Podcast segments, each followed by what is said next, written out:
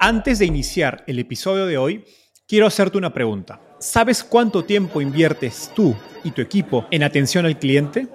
En el mundo de las startups, donde cada segundo cuenta y cada cliente es importante, Zendesk se convierte en tu aliado perfecto. Es como tener un equipo de superhéroes de atención al cliente a tu disposición. Zendesk es una plataforma omnicanal que integrará todos tus canales de comunicación como WhatsApp, email y redes sociales en un solo lugar. Gestiona tickets, ofrece una gran experiencia, aumenta tus ventas, pero sobre todo Construye relaciones cercanas con tus clientes gracias a Zendesk. Como beneficio exclusivo por ser parte de la comunidad startupeable, podrás probar el CRM de Zendesk completamente gratis por 6 meses. Y si decides continuar, tendrás 15% de descuento en tu primer año de contrato. Lo mejor de todo es que Zendesk escala de acuerdo a tus necesidades. Desde la oficina prestada donde empezaste hasta la compañía global que quieres construir. Compañías globales como Slack, Shopify y Airbnb confían en Zendesk para su atención al cliente. Ahorra tiempo, dinero y mantén felices a tus clientes.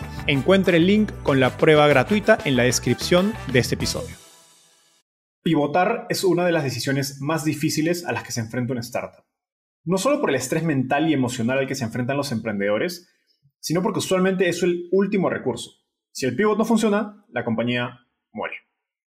Ahora, imagínate pivotar hacia uno de los modelos de negocios más difíciles de construir, un marketplace. Eso es exactamente lo que hizo el invitado de hoy, Gonzalo Aguilar, CEO y cofundador de Prendea, la plataforma de cursos en vivo para niños más grande de Latinoamérica. Gonzalo nos contó sobre el origen de Prendea y cómo resolvieron el dilema del huevo o la gallina en su marketplace. Prendea pasó por la aceleradora Y Combinator y ha levantado capital de algunos de los mejores fondos de Venture Capital enfocados en educación, como Rethink Education, Learn Capital y Rich Capital. No te puedes perder toda la entrevista.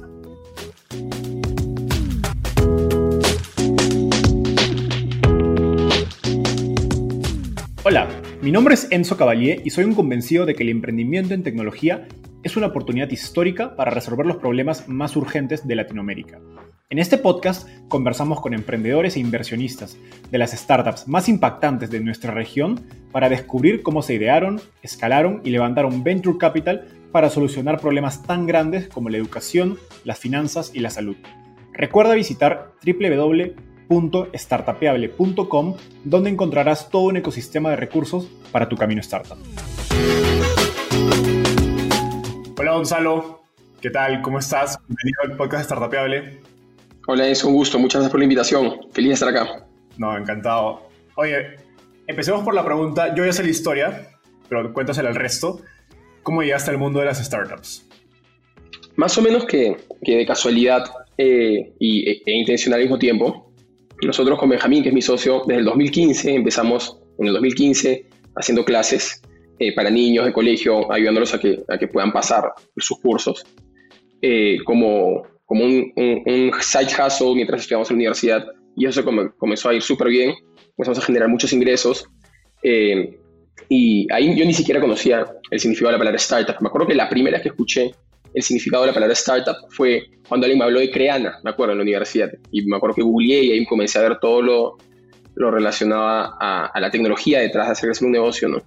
Entonces este negocio comenzó a ir muy bien y comenzamos a decir cómo hacemos para llegar a más alumnos, ya teníamos este como bicho de la, de la tecnología, comenzamos a ver, ok, cómo hacemos esto digital, comenzamos a, jugar con varias plataformas, en verdad, eh, lanzamos un par que, que no funcionaron, Pero después lanzamos una que sí funcionó, que fue de hecho la primera versión de Check, eh, que fue nuestra primera startup, ya startup, pero en ese momento era como una plataforma eh, de suscripción. Básicamente vendíamos resúmenes por suscripción para chicos de colegio y íbamos a tener 200 suscriptores, le cobramos 15 dólares al mes, que no es mucho, pero eran 3 mil dólares. Y, y, ahí fue, estamos terminando la universidad con Benjamín y, decidimos, bueno, vamos a darle eh, un año a ver si es que podemos hacer que esto se convierta en algo un poco más grande. Y fue ahí que nos metimos, ¿no? Después ya cuando estuvimos a tiempo completo había mucha más presión, teníamos que crecer más y comenzamos a entender muchas más cosas ya relacionadas a, a, distribución, a, a, cómo vender un producto. Nos dimos cuenta que nuestro producto inicial no era muy escalable porque era muy nicho por colegio, entonces lo volvimos B2B y vimos que había un problema mucho más grande y ahí fue que, que nació Check como una eh, con nuestra primera startup, que después pivoteamos a Prendea, y Check eh, empezó como una, una propuesta que buscaba reemplazar el libro de texto tradicional en el colegio para que la gente no tenga que tener resúmenes, ¿no? Decíamos, es que el libro de texto funciona bien, ¿para que alguien va a tener que tener un resumen? Y, así empezamos. Súper. Que, no, de hecho, yo conocí a Gonzalo hace algunos años trabajando en un fondo que invirtió en, en la compañía de Gonzalo cuando aún era Check. Ahora, Check, digamos, hoy el negocio principal es Prendea, entonces, para quienes no han escuchado acerca de ustedes, y seguro hay padres que nos, que nos están escuchando, ellos quizás ya saben que es Prendea, pero pues la mayoría de, de, la audiencia de Startupable tiene muchísimas edades. Cuéntanos brevemente qué es Prendea y si nos puedes dar algunos números para entender su magnitud sería genial. Claro, Prendea es una plataforma por suscripción de clases en vivo para estudiantes de habla hispana. Eh, básicamente por un pago mensual, depende de dónde estés. Si estás en Perú son 60 soles, si estás en México son 369 pesos y así por cada país. Es muy bajo costo. El hijo puede acceder a todas las clases que quiera en vivo de más de 350 cursos ahorita, que van creciendo cada semana, eh, extracurriculares, ¿no? Está muy pensado para que el estudiante pueda aprender eso que realmente le apasiona. Entonces tenemos clases que van desde locución deportiva, como narrar un gol como Kike Wolf, hasta diseño de modas, em, diseño gráfico, astronomía, así 350 cursos, ¿no? Entran a aprender súper rápido y pueden ver todo lo que hay. Em, ya tenemos alumnos de más de 15 países y eso, es súper simpático ya que el modelo es en vivo, como todas las clases son en vivo, en una misma clase tienes alumnos de un montón de países que agregan un valor mucho más grande que el tema de la clase, ¿no? Yo eh, doy clases de de emprendimiento, pero para niños. Eh, y en mi clase tengo alumnos desde Polonia hasta México, Ecuador, en Perú. Eh, tenemos chicos de Lima, pero tenemos chicos de regiones alejadas como Puno. Eh, y es súper valioso porque ya sería una experiencia mucho más eh, social y cultural que solamente aprender de emprendimiento, ¿no? Y así pasan todos nuestros cursos. Ya hemos atendido a más de 15.000 niños desde que lanzamos y y el, niño promedio, para que se una idea, como es una suscripción, básicamente el chico está suscrito, puede dar todas las clases en vivo que quiere a la semana o al mes. El estudiante promedio lleva seis horas de clase con nosotros. Es decir, aprende seis cursos diferentes. Eh, y es increíble, ¿no? Porque yo no veo Netflix seis horas a la semana, imagino que ellos tampoco. Eh, y es, eh, eso, es lo que nos motiva mucho, ¿no? Estamos haciendo que los chicos usen su tiempo libre, y divirtiéndose, haciendo algo que, que les suma. Wow, e, e, es casi un día más de colegio, literalmente. Exacto, y opcional. Eso, es lo, más interesante. Ahora, volvamos un poquito antes y luego volveremos a Prendea. Pero me, interesa conocer el, origen de Prendea, ¿no? Entonces, en mayo del año pasado te, entrevisté para, recuerdo, uno de los primeros artículos del blog de Startupeable. Y allí nos contabas de, la adopción, adopción, masiva que había tenido Check, la compañía que nos comentabas hace unos minutos, a raíz de la pandemia, ¿no? Y cómo habían tenido, si no me equivoco, decenas o cientos de miles de usuarios. Y por eso cuando me enteré del, del, del pivot hacia Prendea, la verdad es que me sorprendió bastante, porque sonaba que estaban en un contexto muy favorable para Check. En ese sentido, cuéntanos qué problemas identificaron en el modelo de Check o retos en términos de modelo de negocio, producto, mercado, etcétera, que los llevó a considerar la decisión de, del pivot. Sí, sí, me acuerdo. De hecho, cuando escribí, escribí, ese artículo de, de, Check en ese momento, Ahí fue uno de los momentos con más síndrome de impostor que había sentido hasta ese momento, porque yo sabía que se, pintaba todo como muy bien y en verdad, o sea, todo era verdad, ¿no? Pero internamente yo sabía, esto lo estamos pivoteando, ¿no? Em, y claro, el, el, modelo de check, para explicarlo súper rápido, para poder eh, dar un poco de contexto, era un modelo de venta a colegios. Nosotros queríamos reemplazar el libro de texto y el libro de texto, eh, los colegios eh, deciden cuáles se compran y luego los papás lo pagan, ¿no? Inicialmente nosotros pensamos que ese era un muy buen canal de distribución, es decir, llegamos a un colegio, el colegio tiene mil alumnos, llegamos de frente a mil alumnos, increíble, ¿no? Llegamos a 10 colegios, mil alumnos. Eh, y, en papel funcionaba bien, y en la práctica funcionaba bien con algunos colegios, eh, pero la realidad de los colegios era que los colegios tenían un proceso de decisión con mucho conflicto de interés, eh, donde el que usa el producto es el niño, el que paga por el producto es el papá, pero el que decide qué producto se usa es el director. Y todos tienen incentivos diferentes. Eh, y el profesor está ahí en el medio. Entonces, tú podías tener, y nosotros encontrábamos casos en check, donde le agregas mucho valor al usuario final, que era el alumno. El alumno eh, podía eh, aprender y estudiar de manera mucho más eficiente. El profesor ahorraba mucho tiempo corrigiendo porque Check era una plataforma adaptativa, corregía solita, ¿no? Em, sin embargo, al, director eso casi que no le importaba y eso era algo muy desmotivante para nosotros, ¿no? Eh, y nosotros teníamos casos muy puntuales y específicos donde veíamos cómo puede estar pasando eso, donde los profesores querían que el director compre check el año siguiente porque les hacía la vida mucho más fácil, veían a los alumnos mucho más felices. Y para convencerlos hacían encuestas con los papás. Había, tenemos, yo tengo una que hasta ahora me la acuerdo, donde el 95% de los papás, había una pregunta en la que salía, ¿qué quieres comprar el próximo año? ¿Libro de texto? Check. Check. Para los alumnos, ¿no? ¿Qué prefieres usar? ¿Libro de texto? Check. También, 90 y tantos por ciento. Check. Los profesores, ¿no? Habían marcado 100% querían usar check y no compraron check porque simplemente el proceso de decisión era mucho más complejo del que nos habíamos imaginado. ¿no? Eh, el, negocio con las editoriales es mucho más grande que el de eh, comprar necesariamente libros de texto para una materia y son tickets muy grandes y las editoriales son muy agresivas en procesos de ventas y es muy difícil competir contra ellas. ¿no? Eso era un tema, otro tema difícil de check eh, que, que, nos, que nos hizo todavía mucho más daño en el contexto de la pandemia, que es lo que voy a hablar en el siguiente punto, era que Check era muy, tenía un modelo de, capital de trabajo muy malo. Nosotros teníamos que crear contenido para poder recién vender nuestro producto. Entonces no era muy ágil, pero ni siquiera solamente, ok, creas el contenido y después lo vendes y vas, lo vendes y si es que le gusta te paga. Es crear el contenido. Ese contenido luego lo tienes que ir a vender durante todo un año. Si al colegio le gusta, te compra para el siguiente año. Son ya 24 meses. Eh, y, algunos colegios eran más rápidos. Nosotros cerramos ventas súper buenas con Innova Schools, que es eh, uno de los colegios más grandes en Latinoamérica, tiene como 60.000 estudiantes en Perú y en México, un colegio súper buenos, ¿no? Pero la gran mayoría de colegios no, no son tan ágiles, ¿no? Entonces, esos dos puntos, eh, y, y, sumado también con un tema motivacional, ¿no? Era, eh, en general, muy desmotivante saber que estás creando algo de mucho valor, pero ese valor no está haciendo que tu producto se venda mejor, ¿no? Entonces, como si es mejorado tu producto, es que sabes que eso no, no, no va a ser, ¿no? Y, y, ahí esos, eran como retos que habíamos ido viendo en todo nuestro primer año. Nosotros empezamos con Check a mediados del 2018, entre todo el 2000, eh, la segunda mitad del 2018 y todo el 2019 nos comenzamos a dar cuenta de eso. Eh, pero ya fue con la, eh, cuando llegó la pandemia, nosotros igual habíamos cerrado ventas. de hecho, todo el 2020 en papel estábamos break-even. Además, íbamos a ser profitable con el burn rate que teníamos por las ventas que habíamos hecho. Pero claro, llegó la pandemia en, Perú, que era nuestro mercado principal, el 90% de los papás dejó de pagar el colegio.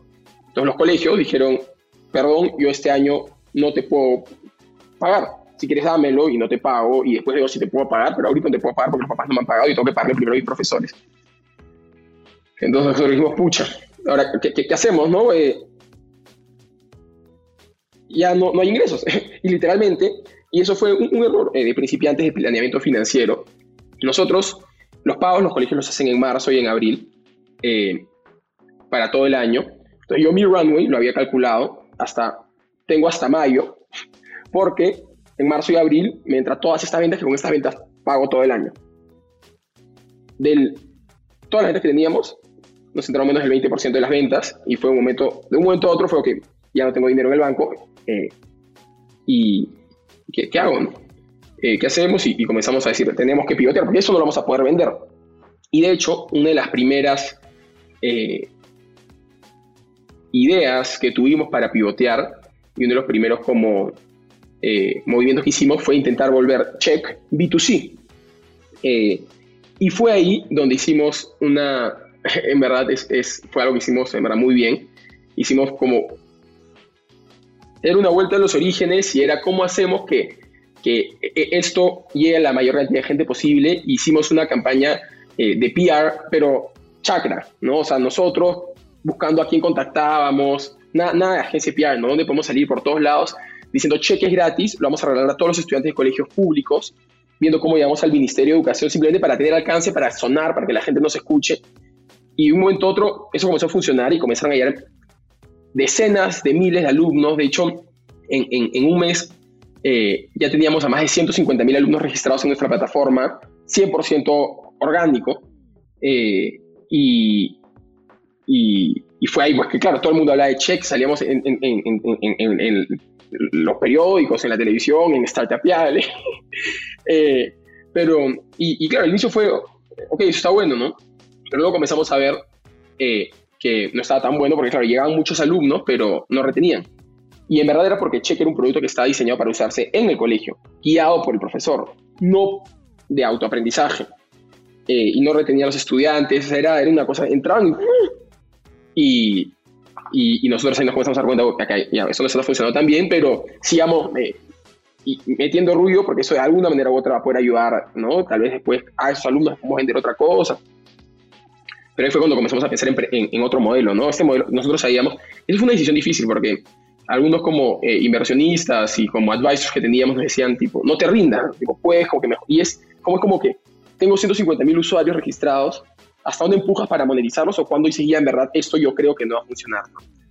Y nosotros creíamos que no iba a funcionar porque decíamos, en verdad, estamos, tenemos usuarios para los que hemos diseñado, no hemos diseñado para resolverles un problema, es un producto que se los hemos puesto en las manos, ¿no?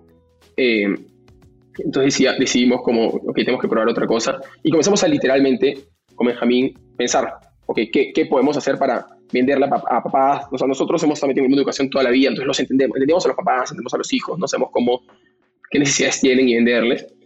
Comenzamos a, a, pensar en muchos, en varios modelos, benchmarkeando, ¿no? Dijimos, ya, ok, esto acá lo podemos poder que sea más o menos tipo un Byju's en la TAM, y así ver, varios modelos, pero eh, no, no, encontramos uno, como con el producto que teníamos, no encontramos uno que creíamos que iba a funcionar. Comenzamos a pensar un poco más afuera, ya, otras cosas totalmente afuera de la caja, ¿no? Y nos encontramos con este modelo que ya habíamos seguido, eh, de hecho, antes, que era el de OutSchool en Estados Unidos, que nos gustaba mucho porque, eh, o sea, el, concepto, ¿no? Como que, que, el niño elija qué va a aprender y que el papá pague por eso. Eh, nos parecía que, era muy simple y era muy, muy, intuitivo, ¿no? Si es que el hijo quiere aprender, el papá va, a pagar. Eso era algo que nosotros veíamos, que ya sabíamos. Nuestra clase, cuando el niño le decía a la mamá, y era clase de matemáticas al inicio, ¿no? Cuando damos tutoría, cuando el niño estaba emocionado por ir a la clase, la mamá la pagaba feliz, no importaba cuánto costaba la clase. Eh, entonces dijimos, comenzamos a estudiar el modelo y el modelo tenía todo para ser una muy buena, eh, un muy buen intento de pivot. Porque como las clases eran en vivo, no había capital hundido, o sea, no tenías que generar mucho contenido, producción antes. Nosotros no teníamos casi dinero, entonces teníamos que pivotear muy como bajo presupuesto, ¿no? Muy lean, las clases eran en vivo, entonces no teníamos que grabar nada y, era variable, ¿no? Eh, tú pagas al profesor cuando da la clase financieramente funcionaba mucho mejor porque el papá te paga la clase cuando das la clase, pero nosotros le pagamos al profesor a fin de mes, en ese momento, cuando era Marketplace, cuando todavía no era suscripción, prendía nació como Marketplace. Eh, eso nos ayuda a tener caja para poder solventar la operación, ¿no?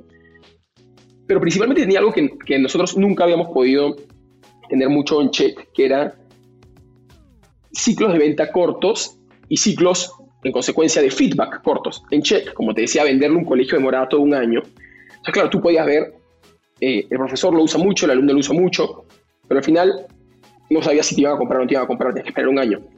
Emprender al toque, ¿no? El, chico llevaba la clase de pruebas, es que no iba a la clase, había un problema, ¿no? Tienes que hacer que vaya. O si es que iba y no compraba la siguiente clase, había un problema, ¿no? O si es que iba a dos clases y no compraba la tercera. La información era muy rápida y nos permitía, nos permitía iterar mucho, ¿no?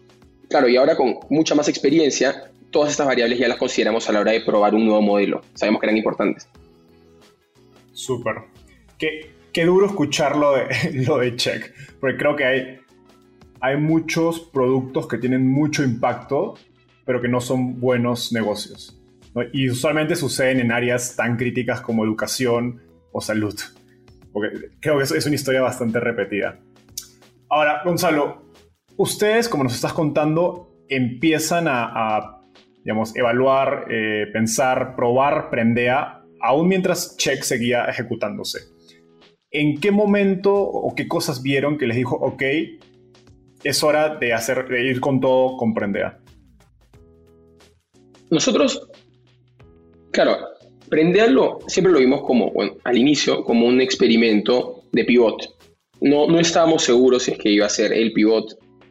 Eh, entonces lo comenzamos con Benjamín. De hecho, eh, los únicos del equipo que trabajamos en Prendea por los primeros, los primeros, las primeras tres semanas fuimos Benjamín y yo.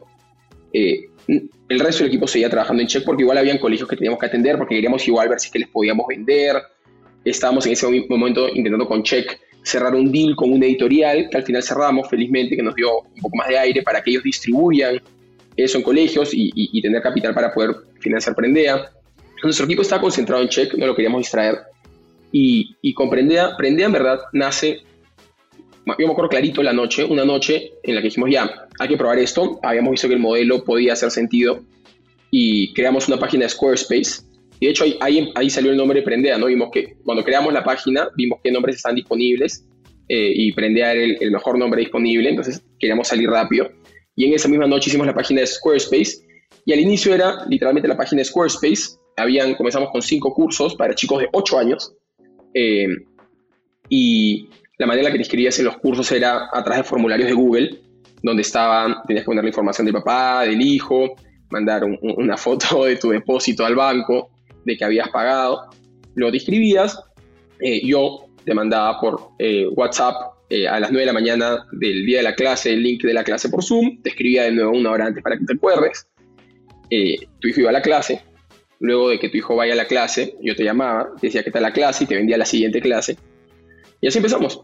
y, y, claro, yo me acuerdo que inicialmente lo más importante era cómo conseguimos a más gente que pruebe el producto y que lo use, ¿no? yo me acuerdo que me senté con mi mamá segundo día, eh, agarré su celular y dije, te voy a leer todos los nombres que hay en tu celular y tú me vas a decir quiénes tienen hijos. Y así, pum. Después me fui así, donde mi tía, donde mi otra tía, y después donde las amigas de mi mamá, y comencé a, llamar a todas las mamás posibles para, para, para que usen, eh, para que usen Prendea.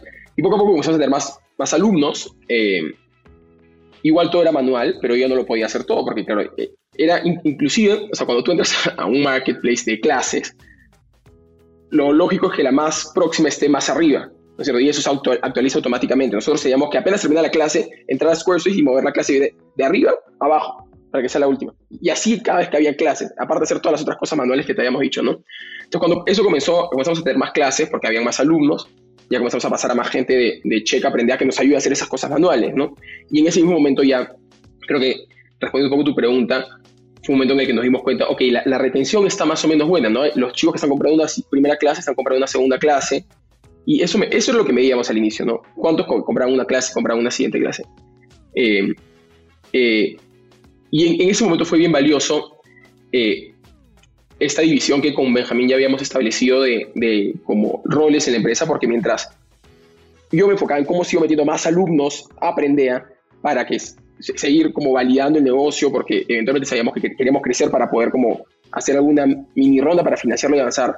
Benjamín ya está diseñando todo el otro producto con el equipo de tecnología, ¿no? En un momento cuando vimos que la retención ya era buena, que orgánicamente crecíamos, eh, dijimos, ok, ya hay que comenzar a desarrollar un producto que nos permita, no, no escalar, dar un servicio a más de 100 personas, porque es, y era imposible. Yo me acuerdo que en un momento tuve que contratar antes de que, porque claro, es un crear un producto tecnológico que funcione bien y esté bien diseñado. Eh, por más link que quieras que sea, no se hace en un mes.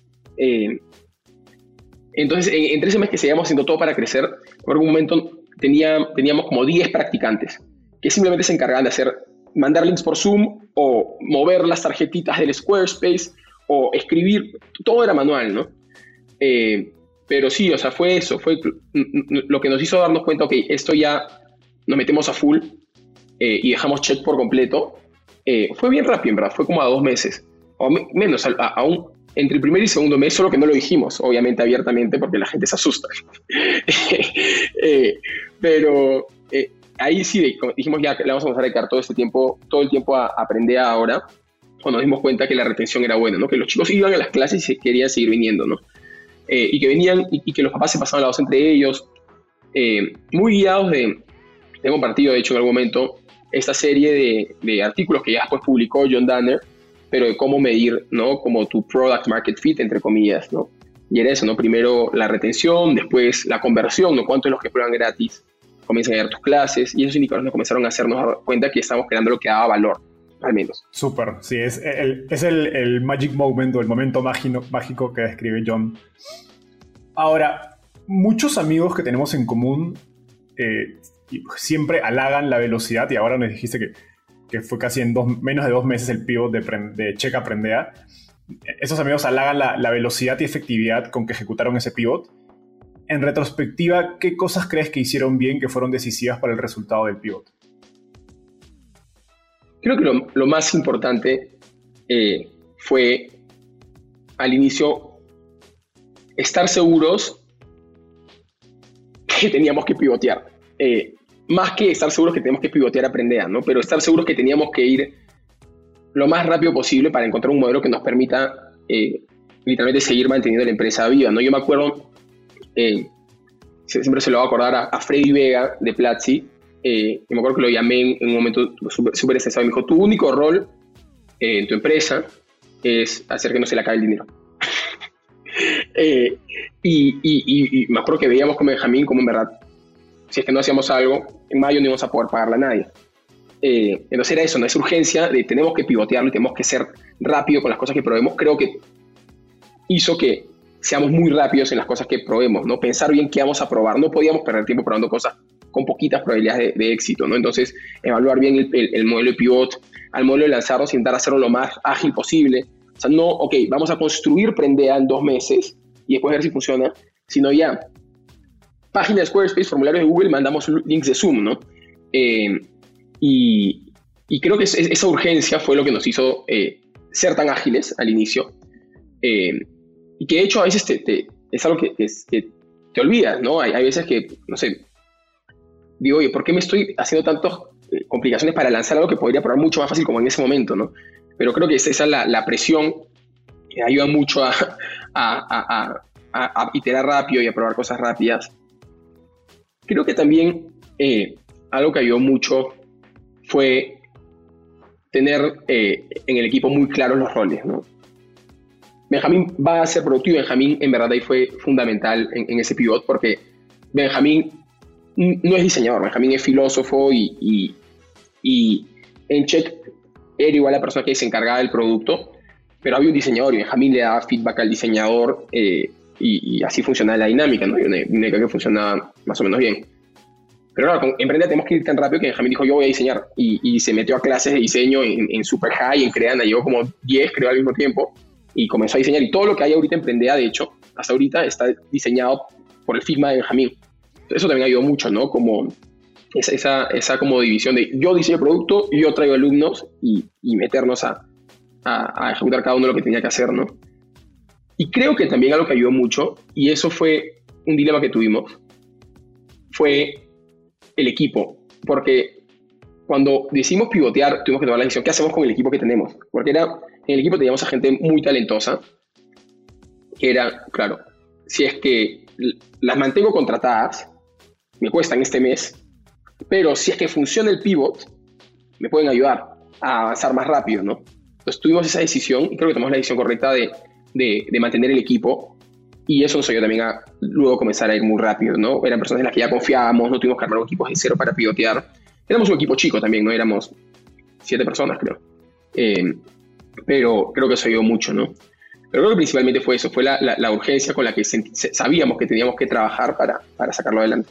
Súper, sin duda son, circunstanciales muy extraordinarias que te olían a eso, pero como, como esos amigos dijeron, ejecutaron a la perfección Ahora, yendo, eh, digamos, volviendo a Prendea y profundizando en el, negocio de Prendea, si bien nos cuentas que su modelo de negocio es una suscripción mensual, en la operación Prendea es en esencia un marketplace. Y, los marketplaces, como pues se sabe en la teoría de startups, son muy difíciles de, de empezar porque enfrentas este dilema del huevo o la gallina, donde básicamente pues no sabes dónde te enfocas primero en conseguir la oferta o conseguir la demanda ¿Cómo resolvieron ese problema ustedes al lanzar Prendea? Claro, no, de hecho, para acotar, un modelo de suscripción es la versión hardcore del marketplace, porque, y, porque claro, no lo puedes empezar con un grupo muy chico de, personas, ¿no? Porque la suscripción, parte del valor más grande de la suscripción es, te ofrezco tanto, ya sea contenido, tanta oferta, que no quieres, que es mejor que pagues una vez para acceder a todo que pagar selectivamente por lo que quieres, ¿no? Y de hecho por eso empezamos con un marketplace, porque es, un poco más fácil, ¿no? Y creo que, yo me acuerdo que de hecho leí este artículo, creo que fue, se me ha ido el nombre, pero este, de este ex trabajador de Airbnb que tiene un blog de Lenny, que justo hablaba de eso, ¿no? Y justo fue muy, una coincidencia muy buena que más o menos en ese momento en el que estábamos lanzando, lanzó ese artículo. Fue un muy buen artículo. Me acuerdo que tenía varias cosas que, cómo resolver el, problema del huevo y la gallina, ¿no? Pero me acuerdo que la más, la que a mí me hizo más sentido era empieza enfocado. O sea, empieza asegurándote que a un grupo, por más nicho y chiquito que sea, puedas ofrecerle el valor que necesita de variedad de tu marketplace. Entonces, por eso, creo que te dije, ¿no? Al inicio, hace un rato, nosotros empezamos con clases para chicos de 8 años. Porque sabíamos que no íbamos a poder de la noche a la mañana tener 100 clases. Dijimos, ya, si vamos a tener 5 clases, que eran con las que empezábamos, tengamos 5 clases para chicos de 8 años. El mercado va a ser muchísimo más chico, ¿no? Pero esos chicos de 8 años probablemente les, podamos, les podemos dar una variedad decente para lo que, para lo que quieren, ¿no? Y en un horario, y dijimos, eran clases para chicos de 8 años y solamente teníamos dos clases al día, que eran, creo que eran a las 4 y media de la tarde y a las 5 y media de la tarde, que sabíamos que eran los horarios donde más probabilidad había de que los chicos tengan eh, disponibilidad para aprender, ¿no?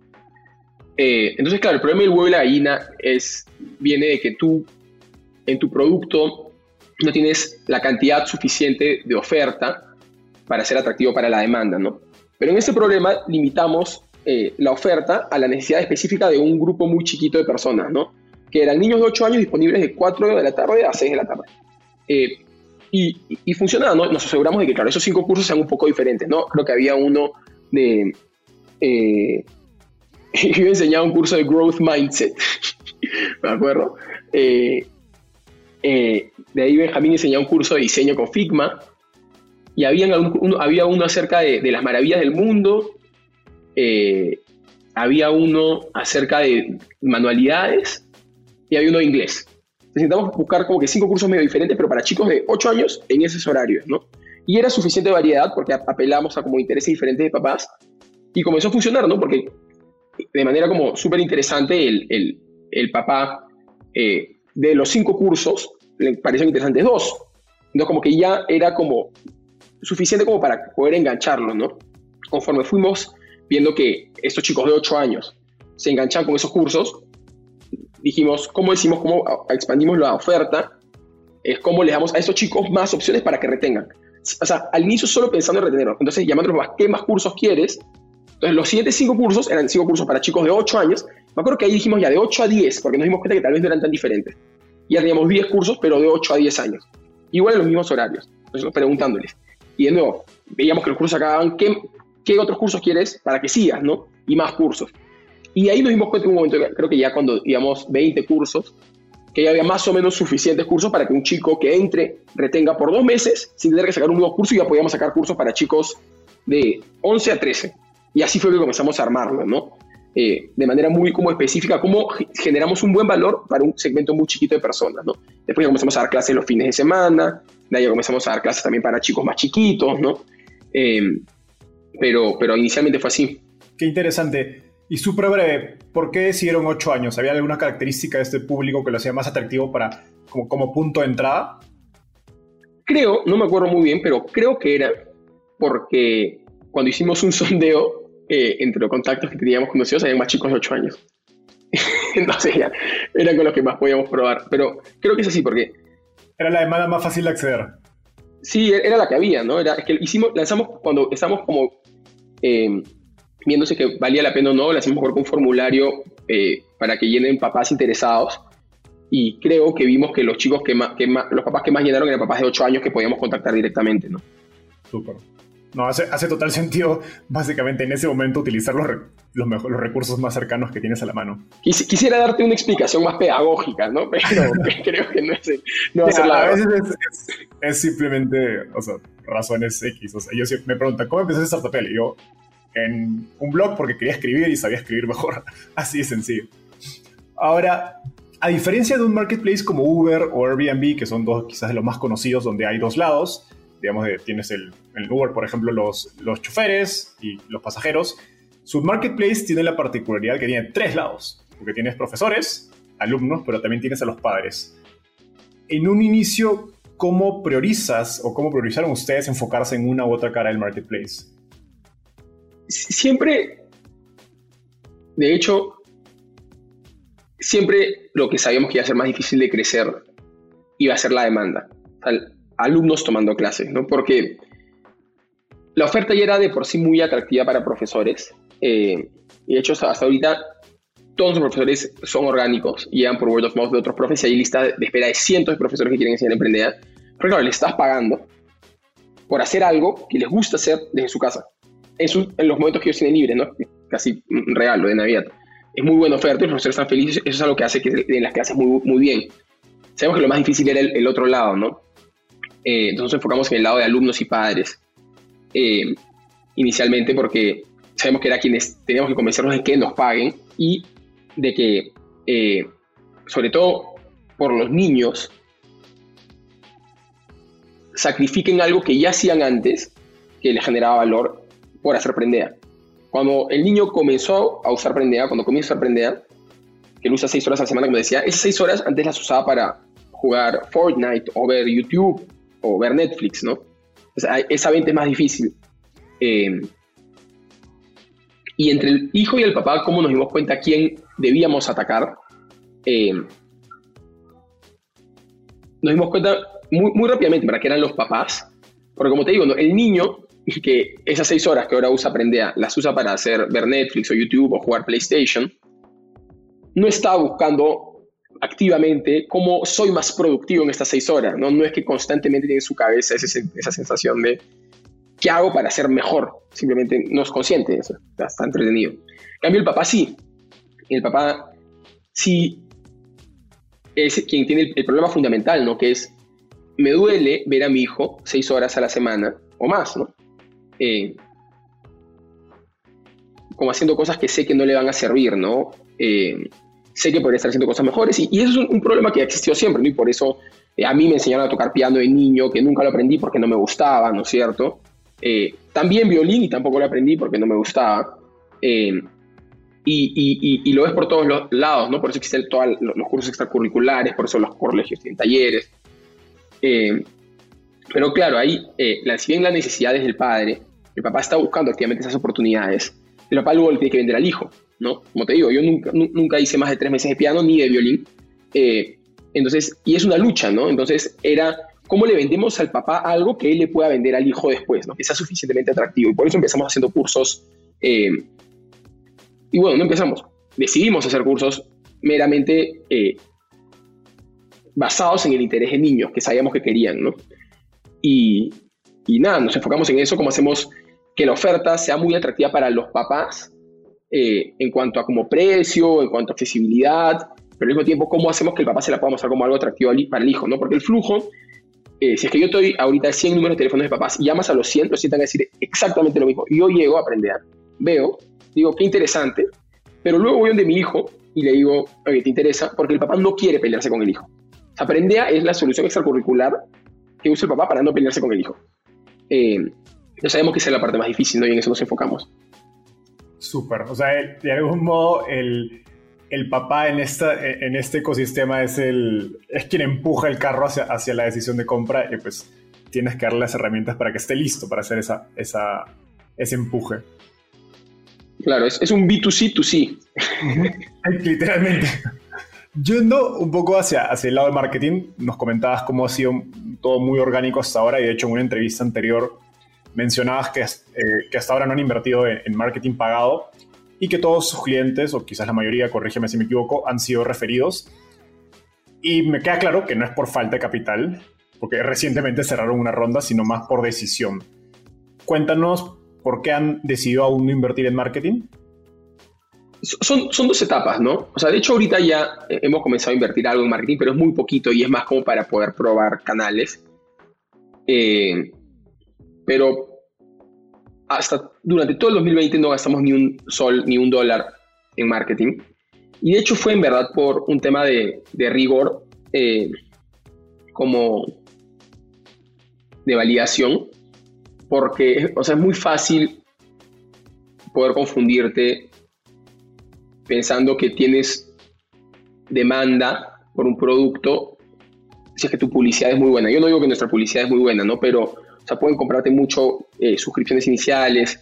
En cambio, si tu producto crece orgánicamente, es porque a las personas les está gustando y lo están recomendando, ¿no? Entonces queríamos asegurarnos de que ese era el caso eh, inicialmente y, entender si es que no era así. O sea, es, es una manera muy, en verdad, rigurosa de saber, no sé, es que no crecí este mes, ¿por qué? ¿Por qué no crecí? ¿Por qué más papás no me recomendaron, no? ¿Fue un tema de propuesta de valor o fue un tema de, de producto? Que tal vez sí lo recomiendan, pero tal vez los papás eh, recomendados llegan al landing page y no entienden qué es lo que hacemos o empiezan eh, su prueba pero no entienden cómo inscribirse una clase, ¿no? Entonces te, dan eh, un rigor muy alto para poder darte cuenta si es que algo no está funcionando, ¿no?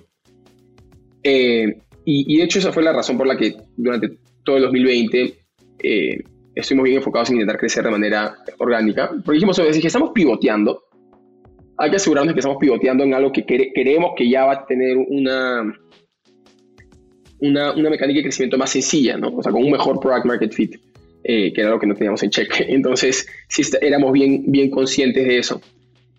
Y en esa segunda como parte, ¿no? A partir de, de la segunda mitad del año, que hemos comenzado a invertir en marketing, estamos invirtiendo, de hecho, poco.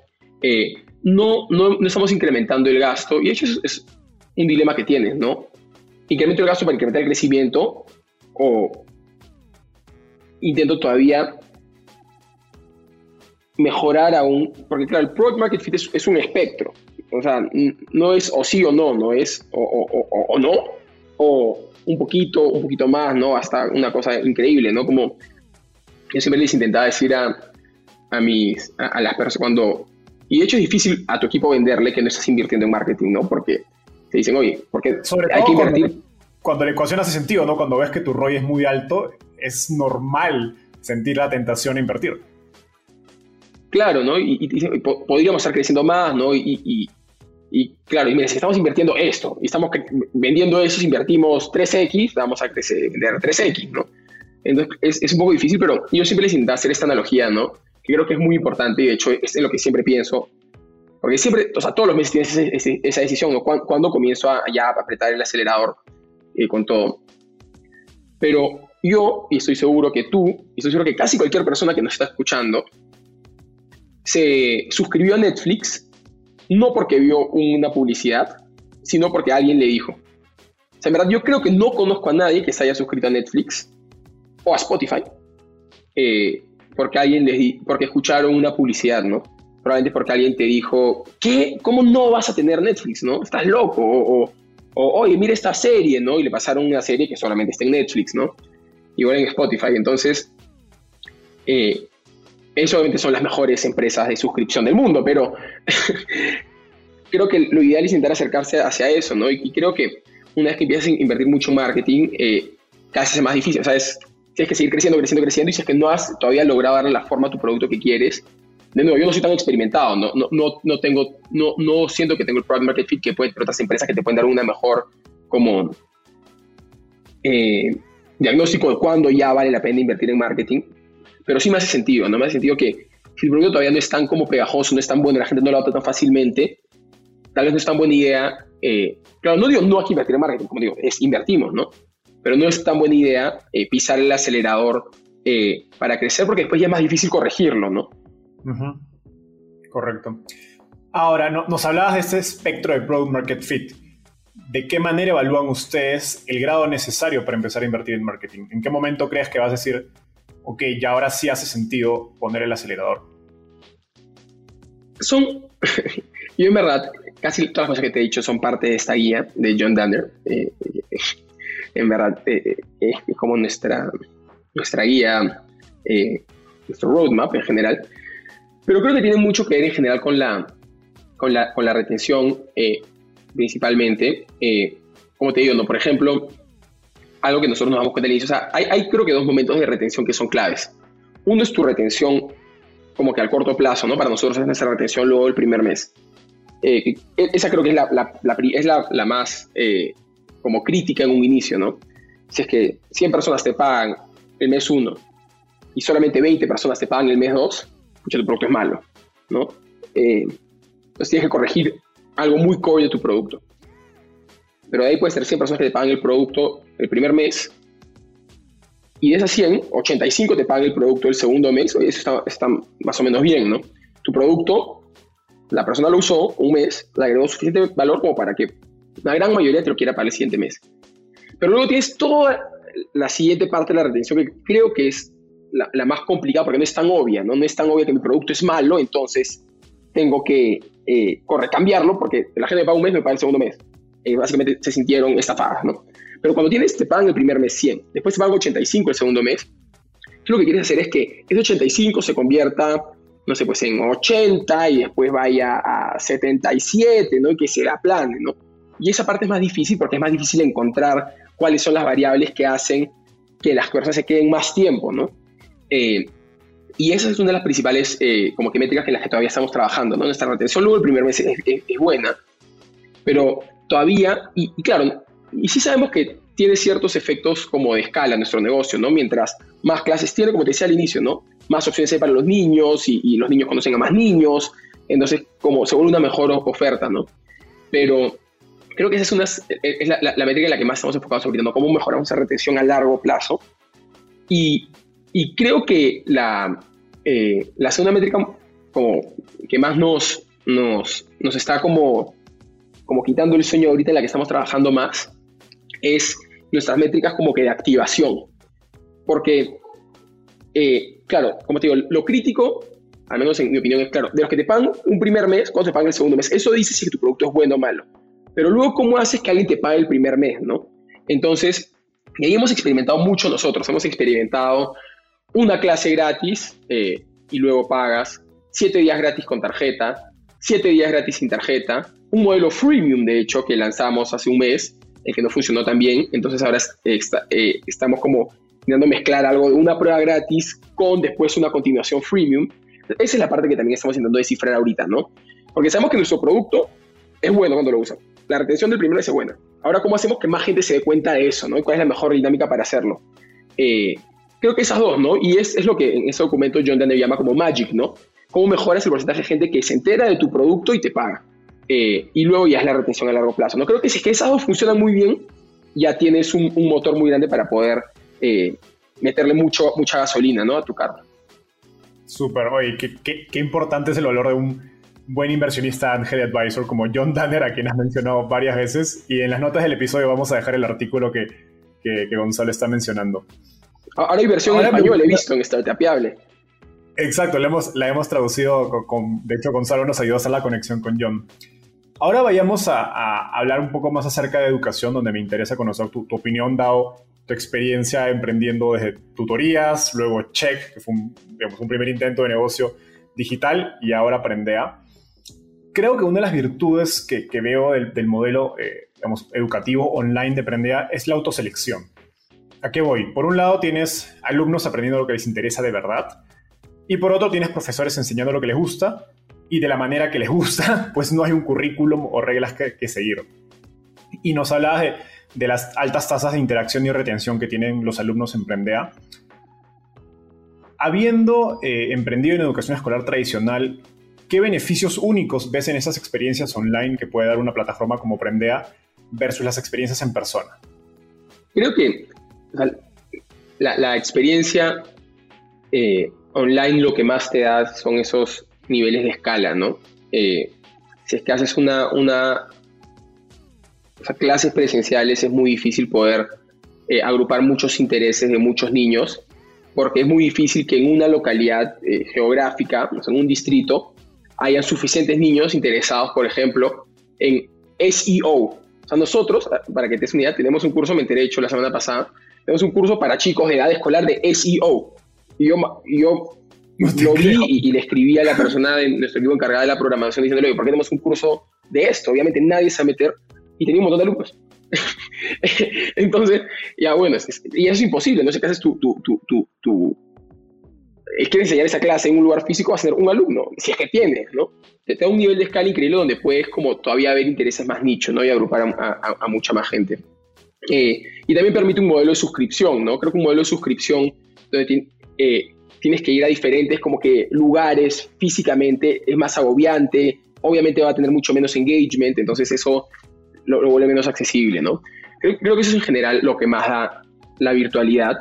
Eh, que si nosotros creemos que si lo complementas con la parte valiosa de la presencialidad, que es la interacción, que es esta parte social de otros alumnos viendo otros chicos con sus mismos intereses, eh, emocionados y un profesor emocionado, creo que generan un producto muy bueno, ¿no? Súper. Ahora, ¿cómo crees que estas características o esas experiencias online se van a incorporar en la educación escolar o, la educación incluso familiar en el futuro? Yo creo que en la educación escolar a futuros, eh, yo sí me imagino, eh, y de hecho, eh, algo que me emocionó mucho la semana pasada fue una alianza que vi entre Sora Schools y OutSchool, que son dos empresas que yo admiro mucho, donde Sora Schools es una secundaria virtual eh, y donde Sora Schools estaba eh, facilitando la validación de, como, no sé si es la palabra es créditos académicos, pero de créditos académicos con clases de OutSchool en Sora, ¿no? Y me pareció increíble. Y yo creo que eso va a ser hacia donde más o menos va, va, va, va a converger la educación tradicional, ¿no? Porque hay muchas cosas, o el, colegio yo creo que es bien valioso en general porque aparte de ser un lugar donde aprendes, es un lugar donde socializas, es un lugar donde estás, donde te cuidan por bastante tiempo para que tu papá trabaje. Entonces yo sí creo que eso es importante. Eh, y aprendes, obviamente. Y hay cosas que están, que, son, creo que necesarias que se puedan aprender, ¿no? Como aprender a leer bien, escribir bien, entender bien la matemática, como la estadística, ciertos conceptos de la ciencia, ¿no?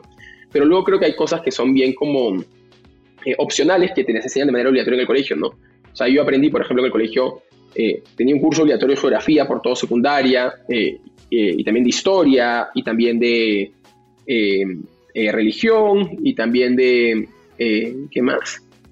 Tienes estas cosas, ¿no? Que, que, son obligatorias, que claro, y, y, no solamente son obligatorias porque puede ser, oye, tal vez alguien en vez de aprender geografía le interesa aprender astronomía, ¿no? ¿Por, qué no está pudiendo? Si no, dentro de geografía, a alguien le interesa mucho geografía, pero a mí, por ejemplo, por todo un año me enseñaron todas las montañas y los ríos y, las abras y, las, todas las fibras geográficas del Perú, cuando en verdad tal vez eso mató mi interés por la geografía y yo tal vez me hubiese interesado mucho aprender acerca de, no sé, puede ser como que parques, reservas ambientales en, en, diferentes zonas del mundo, porque eso es lo que me llama, ¿no?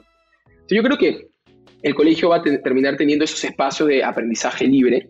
Eh, tal vez, no sé, me imagino yo dos horas al día, algo así, ¿no? De las ocho horas, dos horas al día de aprendizaje libre, donde justamente por estas como ventajas de escala y, que te trae la, eh, el aprendizaje online, los colegios van a poder depender de ese tipo de plataformas, plataformas como Prendea, plataformas como OutSchool, para que los niños esas dos horas se metan y aprendan dos horas de lo que les interesa, ¿no? En vez de que estén aprendiendo a la fuerza algo opcional como los ríos y montañas del Perú, eh, pero algo que les interesa más a ellos. Creo que más o menos así va a convivir. Súper. Y estas eh, perspectivas que tienes acerca de, la educación escolar, ¿cómo afecta tu visión de Prendea en 3 o 5 años?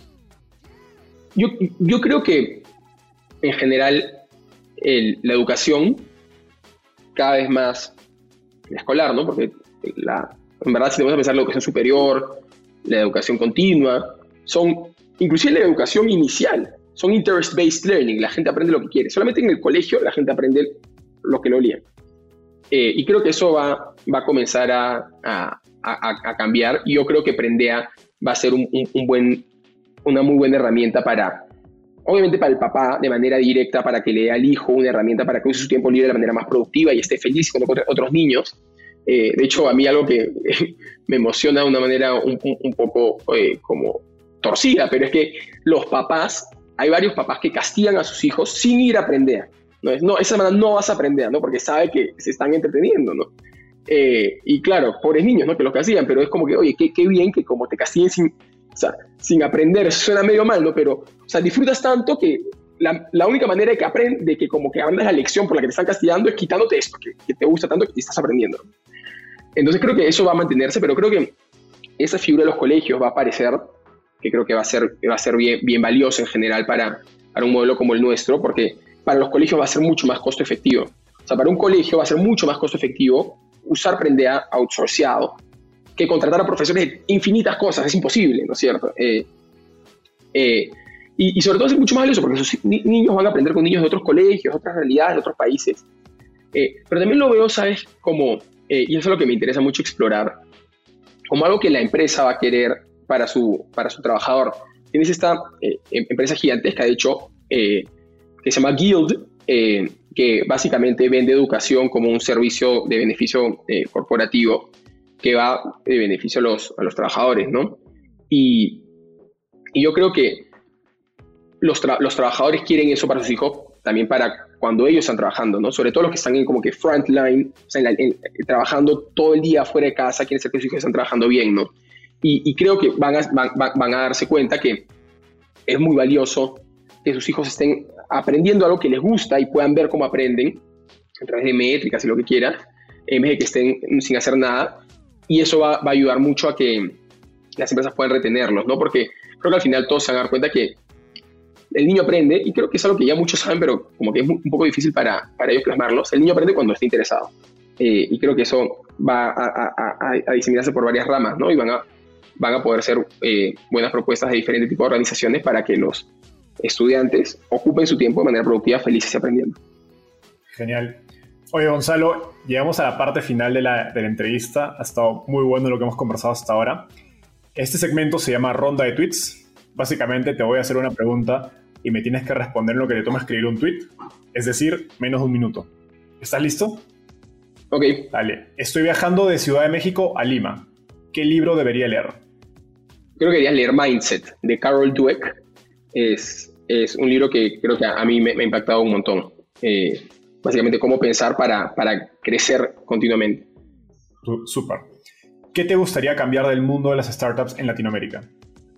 Me gustaría eh, tener a más egresados de la universidad diciendo voy a trabajar en una startup directamente, ¿no? Lo veo, veo que gente joven cada vez más trabaja, pero gente que después de ya haber hecho dos años en consultoría o en banca de inversión, me gustaría más gente que sale a la universidad y dice qué bacán trabajar en una startup y es lo mejor que puedo hacer. Totalmente de acuerdo. ¿Quién es un emprendedor en Latinoamérica al que crees que debería entrevistar y por qué? Creo que deberías entrevistar a Tiago Sada de Flinto, después Green, porque es muy joven y creo que tiene muchas cosas de las que pueden hablar, ¿no? Desde Dropout hasta eh, crear una empresa, hasta vender una empresa, hasta después cómo reflexionar acerca de qué es lo que quieres hacer en la vida. Creo que es, es puede ser una conversación muy filosófica y bonita. Buenísimo. Oye, Gonzalo, ha sido un gustoso tenerte acá. Somos amigos y conversamos seguido, pero creo que este, este espacio ha estado muy, muy especial. Así que pueden seguir a Gonzalo en Twitter como arroba Gonzalo de. Y pues eso ha sido todo. Nos vemos, Gonzalo. Bye. Gracias, Adiós.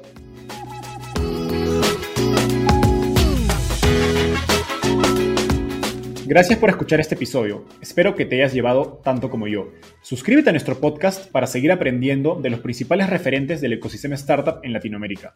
También visítanos en www.startapeable.com donde encontrarás un glosario, blog y directorio con recursos valiosos para tu startup. Conmigo es hasta un próximo episodio con un nuevo invitado. Startapeable, tu puerta de entrada al ecosistema startup.